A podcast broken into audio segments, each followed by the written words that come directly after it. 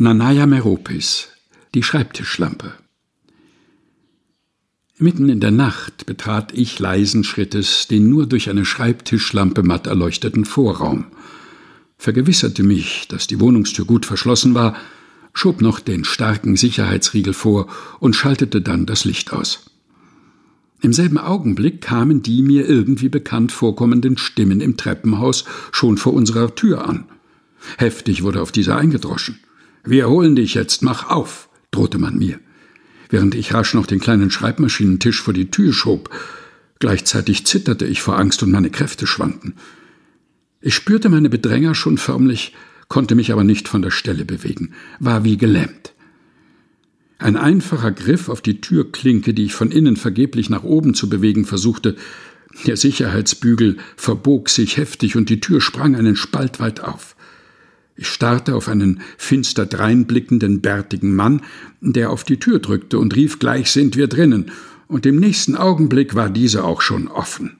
Mama! schrie ich laut auf und erwachte, schweißgebadet in meinem Bett. Rasch beruhigte mich meine Mutter zu mitternächtlicher Stunde. Im Vorzimmer war alles dunkel. Ich aber schlief nur zögerlich wieder ein. Mein Schlaf war unruhig.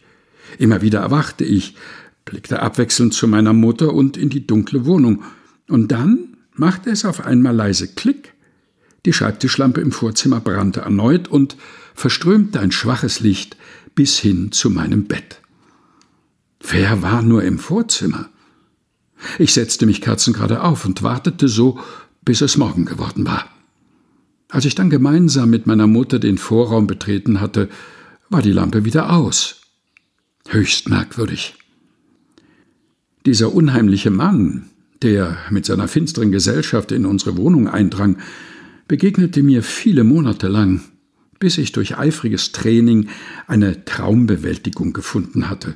Immer wenn meine Träume zu einem gefährlichen Höhepunkt hinsteuerten, wusste ich plötzlich, dass der Bärtige oder andere Horrorfiguren nicht real sein könnten, ich öffnete ohne Mama-Rufe meine Augen und erwachte gefahrlos. Diese Fähigkeit ersparte mir viele nächtliche Gruselschicksale. Die geisterhaft in der Nacht anspringende Schreibtischlampe gab es übrigens wirklich.